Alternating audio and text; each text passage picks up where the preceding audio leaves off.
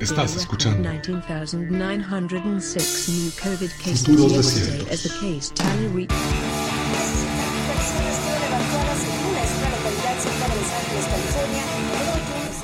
Bienvenidas, bienvenidos. En este podcast buscaremos entender nuestros tiempos desde los pasados y futuros presentes en la literatura, la cultura pop y las narrativas contemporáneas. Nuestra ruta partirá desde la ciencia ficción, pero a veces la realidad nos pone a prueba. Personas humanas y entidades inteligentes ajustan sus dispositivos de recepción y escucha.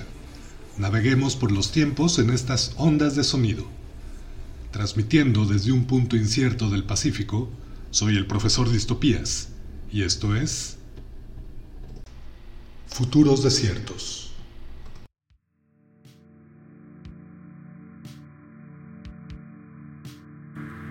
Muy buenos tiempos a ti que estás escuchando estos futuros desiertos.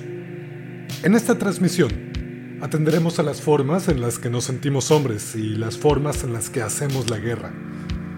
También en cómo decidimos la falacia que es nuestro estado. Esto es Futuros Desiertos. Comenzamos.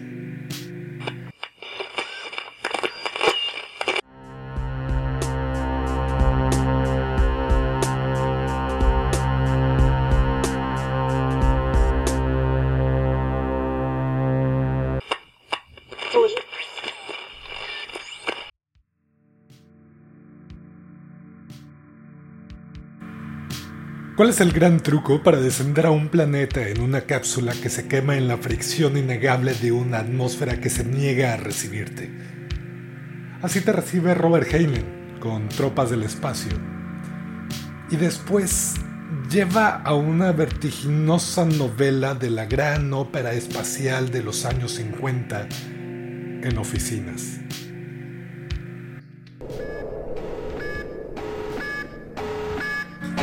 No lean esta novela, solo son diálogos en oficinas. Atención, este es un mensaje a la humanidad. Estos son diálogos en oficinas. Atención, este es un mensaje a la humanidad. En serio, ¿qué se hace cuando una persona está hablando sobre lo pertinente que resultaría un ataque nuclear? ¿Cómo es que una novela de oficinas llegó a ser tan relevante y un parteaguas en la cultura pop contemporánea?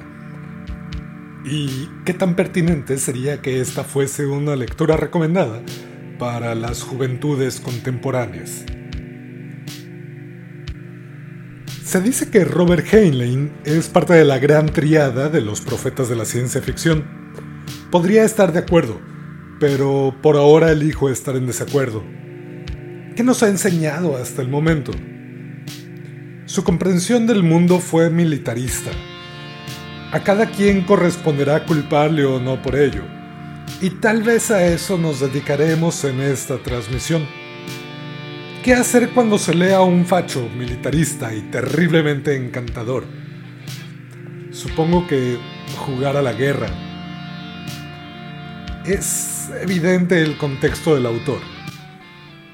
Se formó inicialmente como ingeniero mecánico en la Academia Naval, de donde fue retirado a sus 27 años debido a una larga convalecencia por tuberculosis.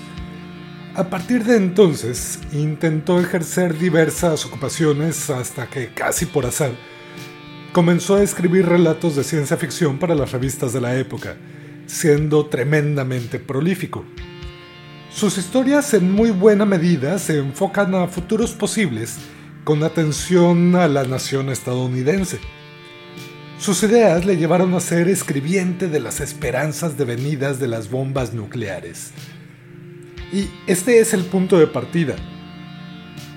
¿Queremos la civilización de huevito estrellado con tocino, dos hijos, valla blanca y un perro educado? Dame dos de todo, pero con valla verde. Pero para ello necesito pagar con la libertad. Bienvenides a la era de las cosas absurdas, gestadas en oficinas.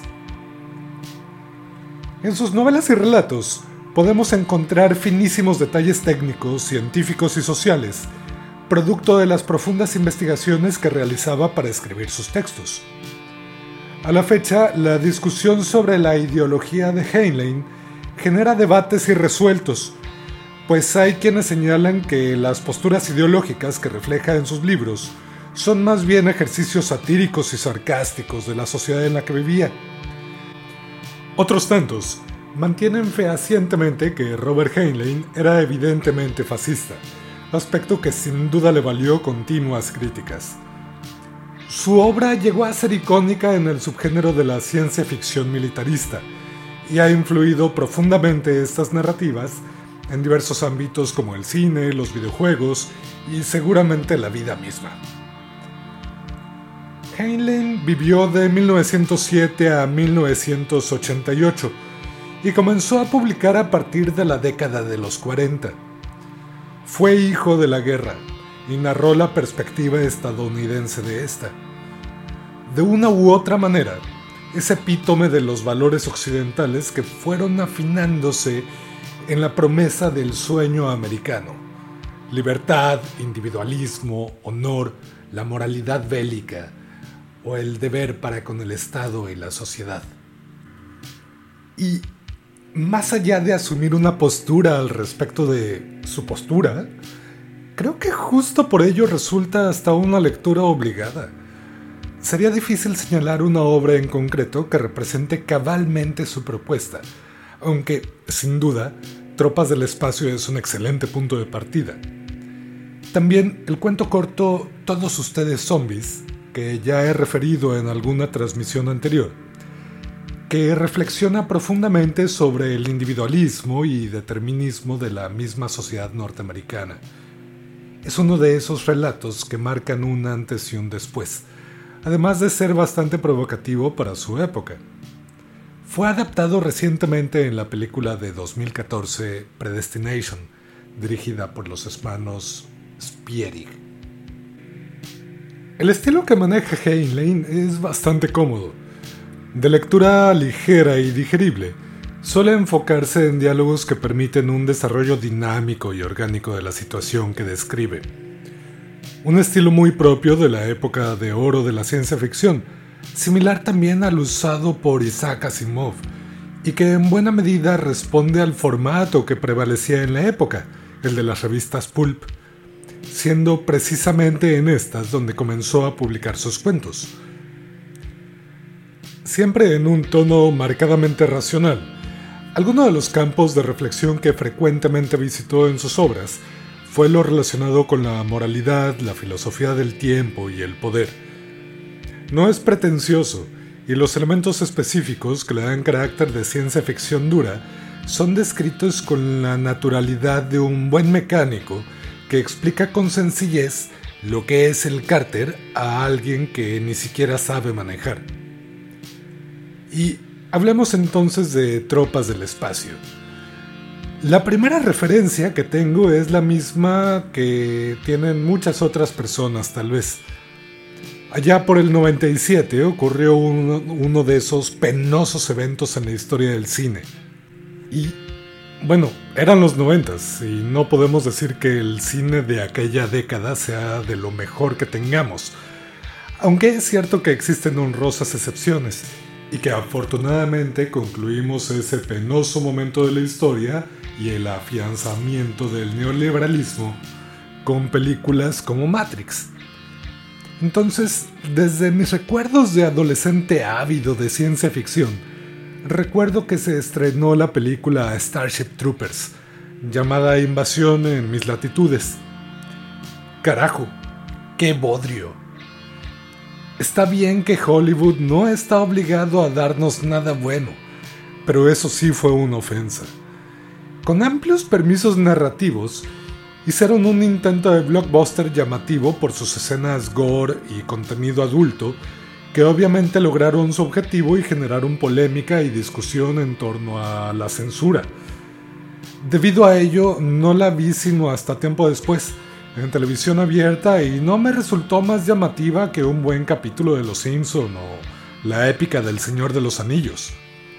Y en retrospectiva, creo que la película perjudicó sustancialmente a la obra de Heinlein.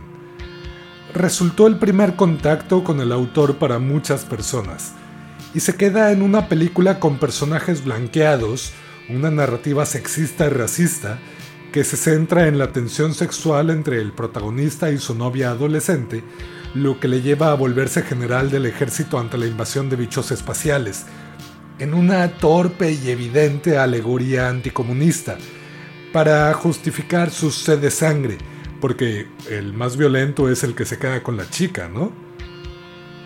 Ah, bueno, pasa a ver. Creo que no leímos la misma novela, porque, como lo planteé al principio, la que yo leí se trata de burocracia militar, diálogos en oficinas, salones de clases y reflexiones sobre por qué la humanidad hace la guerra y no tiene otra opción. Pero de guerra poco, ¿eh?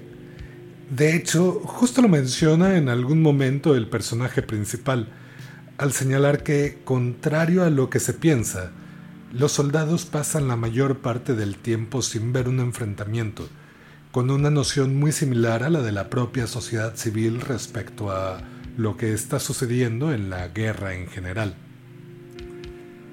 Y es que Habrá quien argumente que la película es una crítica al evidente militarismo fascistoide en la novela de Heinlein. Pero esto supone entonces otro problema, que es la cuestión del consumo irónico.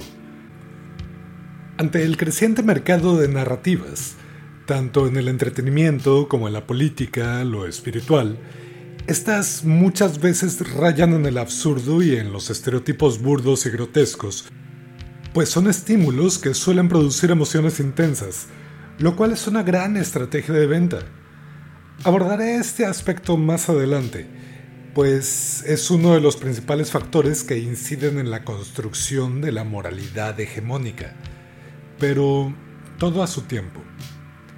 El consumo irónico es, pues, la atención que depositamos a aquellos contenidos que pueden ser ofensivos en un primer nivel interpretativo de lectura, pero que en el metatexto sugieren que pueden ser una parodia. En principio, esto es válido, porque es la base de la caricatura política, por ejemplo, u otros géneros narrativos de resistencia y visibilización. Y aquí radica el problema. Cuando continuamos depositando atención en el problema, más allá de las soluciones posibles. El problema, ah, valga, del consumo irónico, sobre todo en estos tiempos de hipercomunicación y saturación digital, es que en el Internet nadie notará tu sarcasmo. La imposibilidad de modular estos discursos debido a su potencial de viralización puede generar avalanchas de violencia simbólicas, es una discusión interesante, vigente actualmente con contenidos como Ricky Morty. Y vaya, en lo personal es un producto narrativo que me encanta. Pero nada garantiza que todo el mundo tengamos una interpretación hipotéticamente positiva o deseable, en vez de caer en una espiral de alcoholismo, nihilismo y abismos existenciales ante la intrascendencia de mi efímera identidad. Recordemos a Ted Chiang con su cuento La ansiedad es el vértigo de la libertad. ¿Somos libres de elegir lo que consumimos? No lo sé, porque aunque desconfío de esa idea de que la competencia en los terrenos narrativos sea justa, también entiendo que hay espacios que se han reivindicado, como lo reflexionábamos en la transmisión anterior Precisamente, Noraka Jemisin tiene un cuento a manera de respuesta a una de las novelas de Robert A. Heinlein, en donde ella señala sombríamente, los, monstruos estaban entre nosotros. No hace falta salir al espacio para encontrarlos.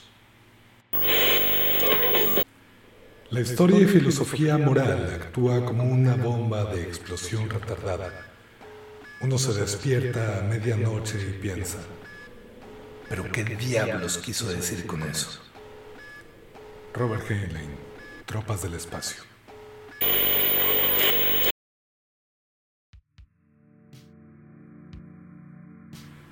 Algo que me sucedió al leer Tropas del Espacio es que me resultó bastante interesante su premisa bastante más de lo que me gustaría aceptar. Descubrí al facho que vive en mí. Y me asustó, pero me gustó. A ver, no se me malinterprete, permítanme elaborar. El contexto que Heinlein va describiendo a lo largo de la novela es el siguiente.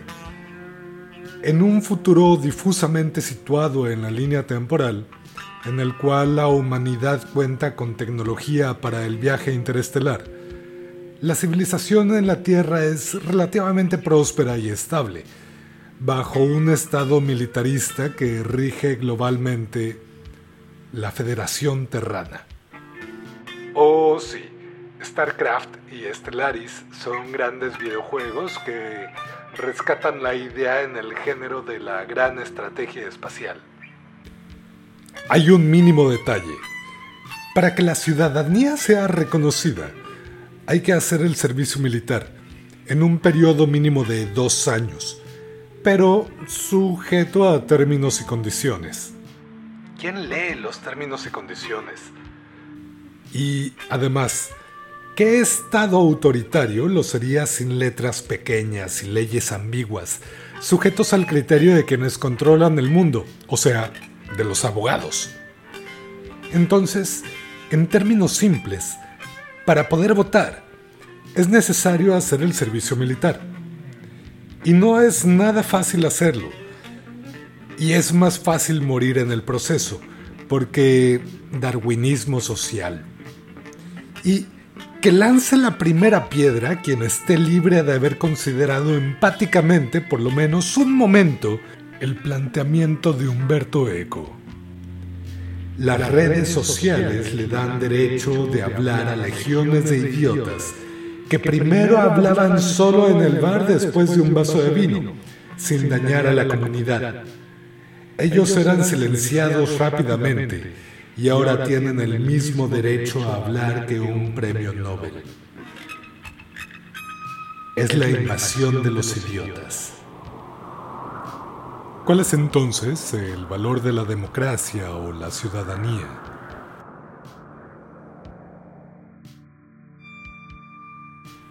Es curioso pues Heinlein logra una interesantísima fusión entre una sociedad individualista y un modelo sociocéntrico. Las motivaciones del personaje son aparentemente propias, pero en el proceso de discernimiento de sus experiencias formativas y siendo parte del ejército le llevan a asumir voluntariamente el servir a un bien común. No difiere en lo absoluto respecto a sistemas militares actuales. El punto es... ¿Cómo lo explica? Hay algo que se ha nombrado cultura weird. Es un fenómeno bien interesante centrado en la epistemología de la normalidad, aspecto que hemos abordado en alguna transmisión anterior. Ese concepto alude a que muchas investigaciones que se han hecho en psicología se hicieron con un segmento de la población bien específico. Western, educated, industrialized, rich and democratic. Suena a canción de Daft Punk. Occidentales, educados, industrializados, ricos y democráticos. Y ese contexto ha constituido uno de los marcos más sólidos que se tienen en términos de psicología social, lo cual podría representar un sesgo. En ese sentido, Tropas del Espacio es un excelente exponente de esa moralidad.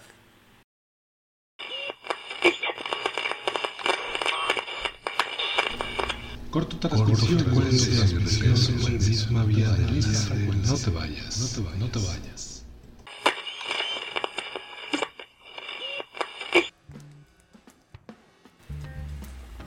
Maras.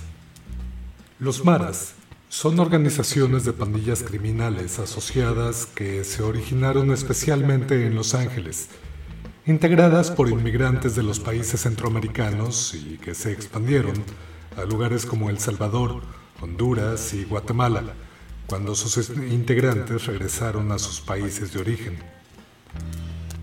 Los mareros se distinguen por tatuajes que les cubren el cuerpo y a menudo la cara, así como por un lenguaje de señas propio.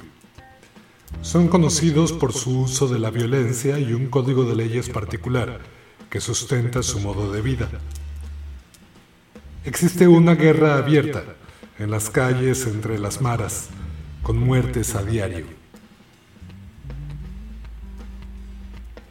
Las maras, además de batallar entre ellas, tienen la misión de acabar con las arañas gigantes venidas del inframundo de Akam. Estas quedan paralizadas al ver la combinación de los tatuajes de los mareros y sus símbolos con las manos marcan su pertenencia a una mara. Y una vez paralizadas, los mareros acaban fácilmente con ellas.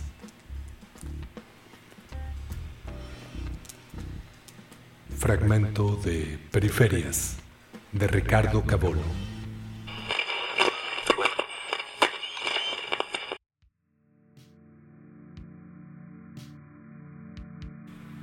Jonathan Haidt, en su libro La mente de los justos, discurre sobre estos dilemas propios de la psicología y antropología de la moral.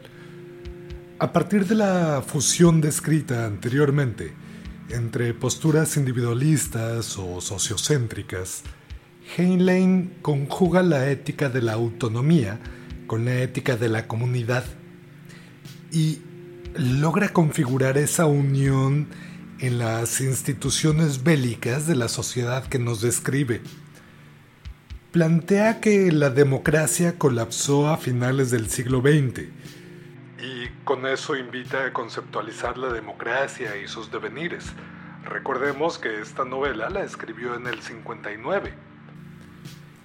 Y curiosamente, deja de lado la ética de la divinidad porque como lo planteaba Frank Herbert en Dune, los viajes espaciales cambian sustancialmente la forma en la que entendemos las religiones y la propia espiritualidad.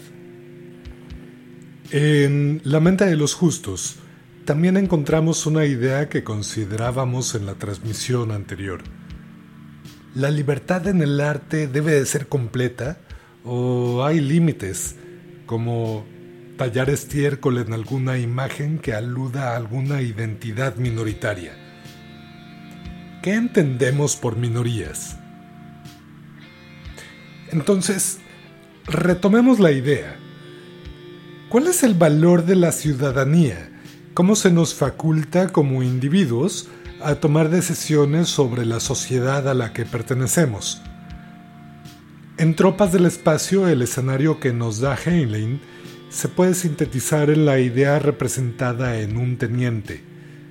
Hay quienes encuentran su vocación en el ejército y su ejercicio de voto se materializa en cada incursión militar que lleva a cabo, en beneficio de la sociedad a la que defiende, porque todo se reduce a actos de fe, así en la guerra como en la democracia.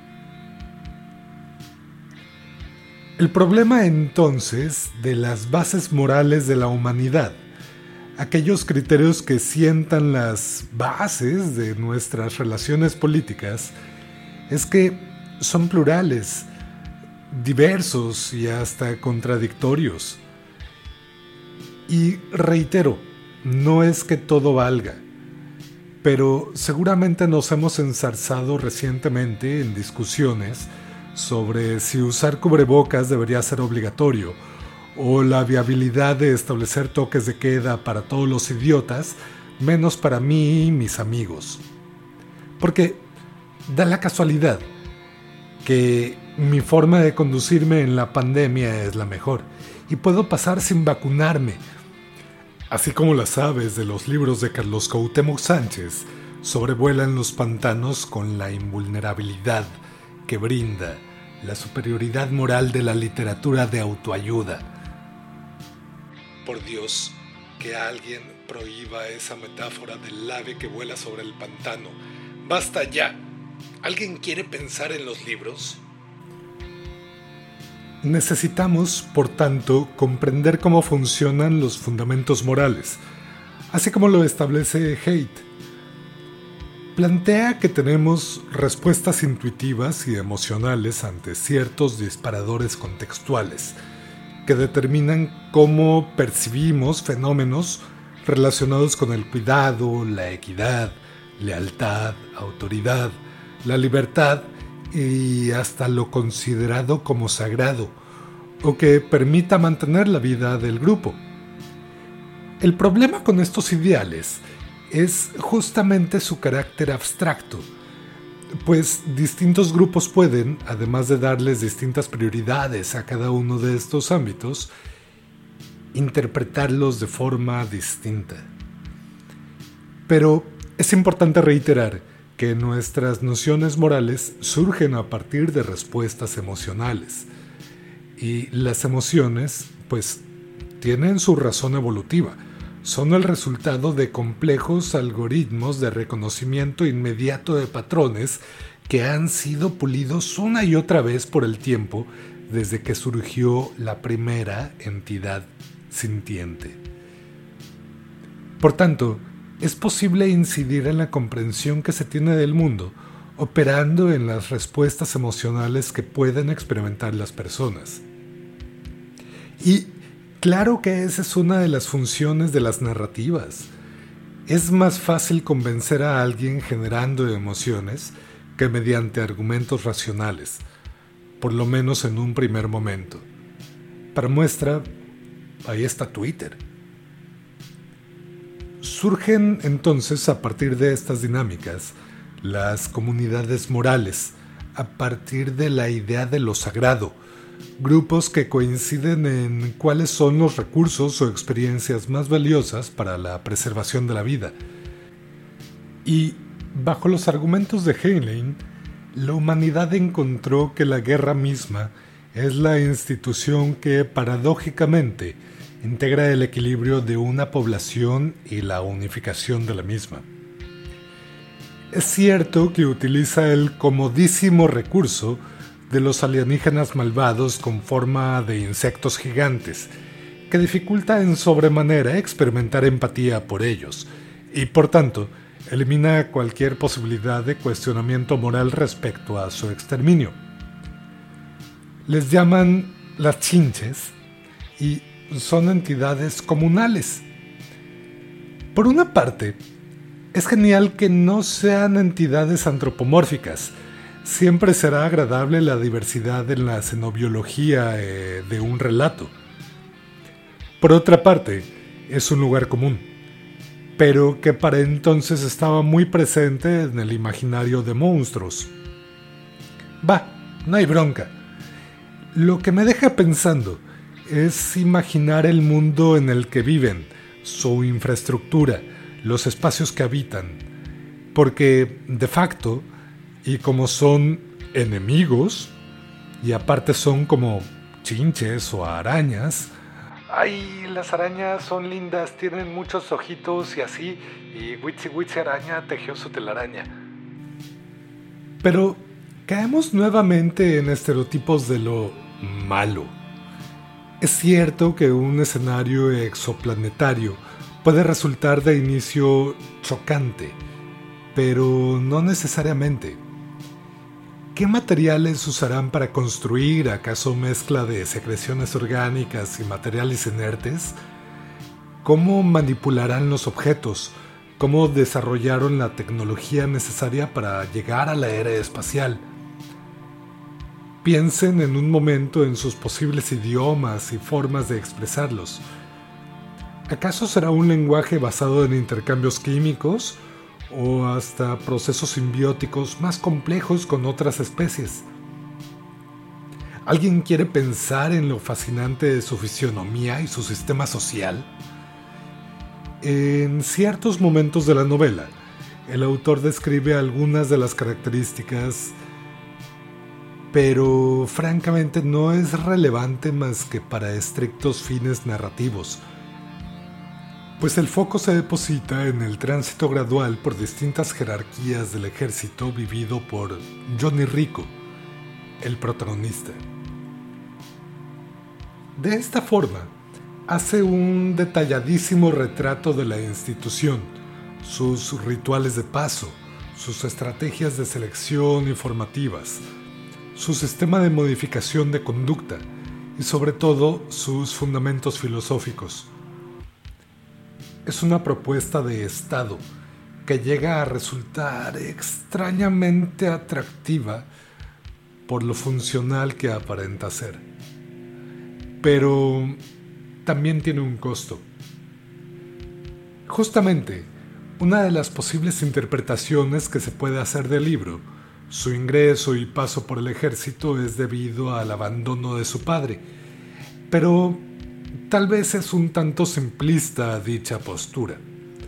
Más bien, podría especular que más allá de escribir una novela que justifica la guerra y cierto conservadurismo social, puede ser una metáfora de la formación de las masculinidades del siglo XX, totalmente aplicable a este presente, a partir de un proceso fundamental para el reconocimiento de la ciudadanía, la amputación emocional.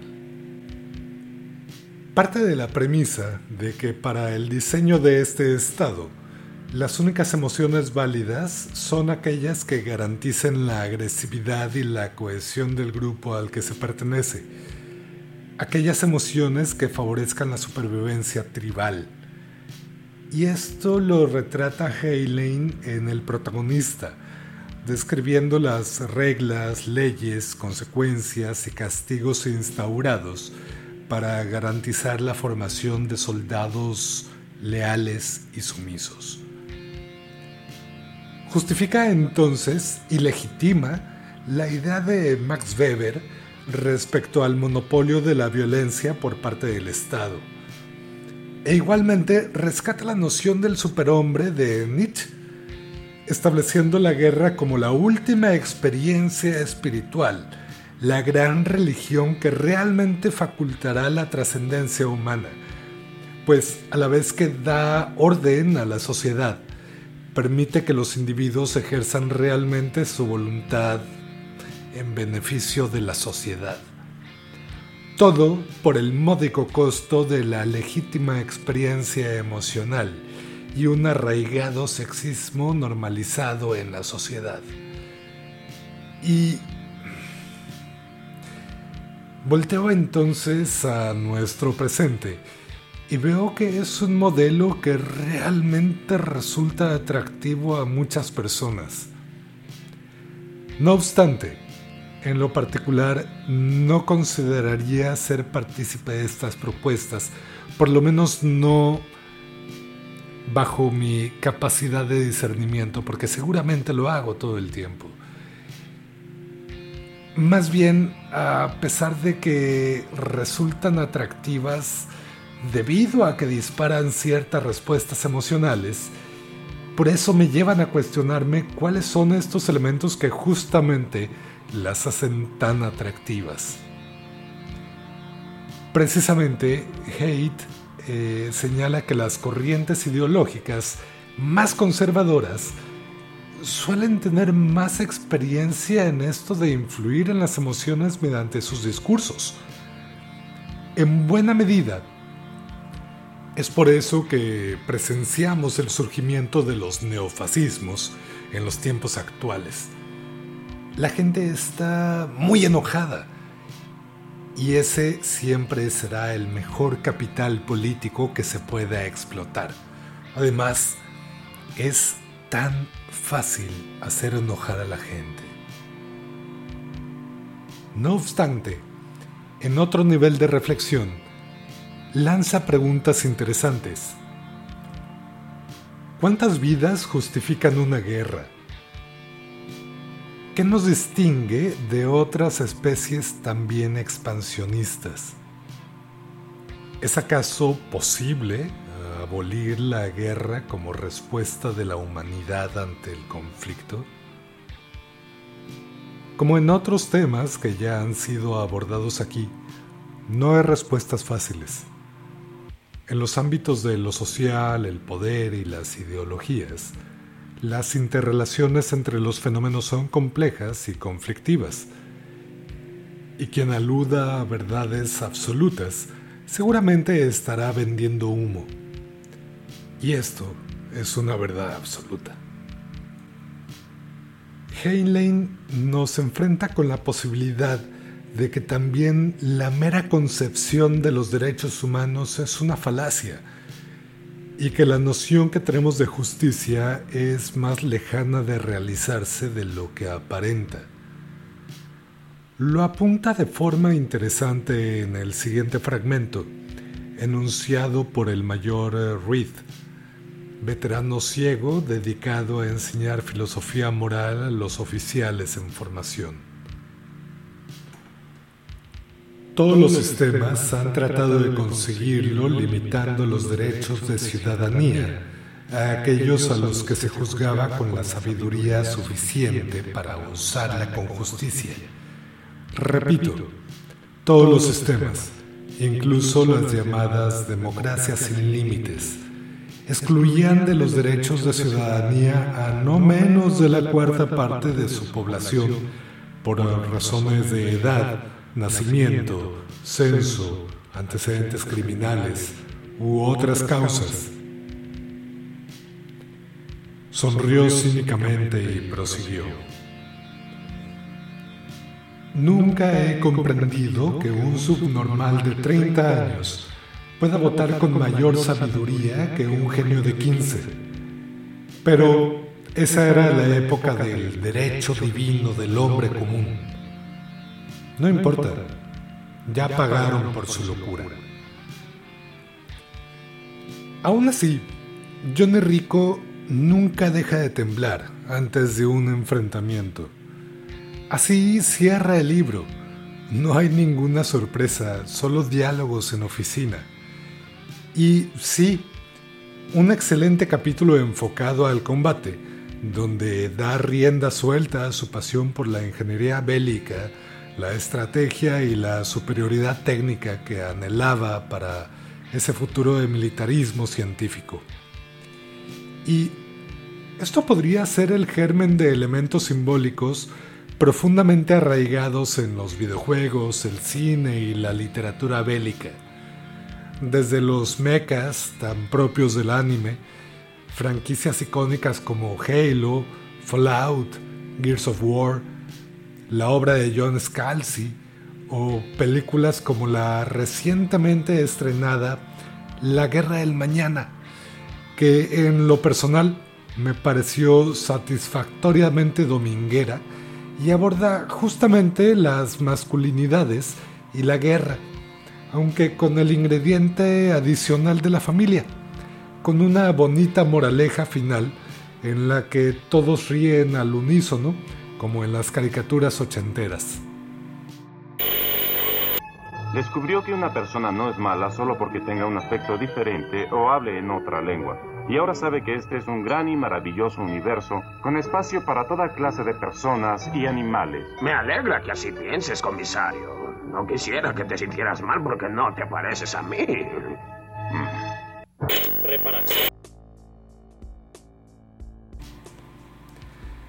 La estructura del libro es totalmente predecible.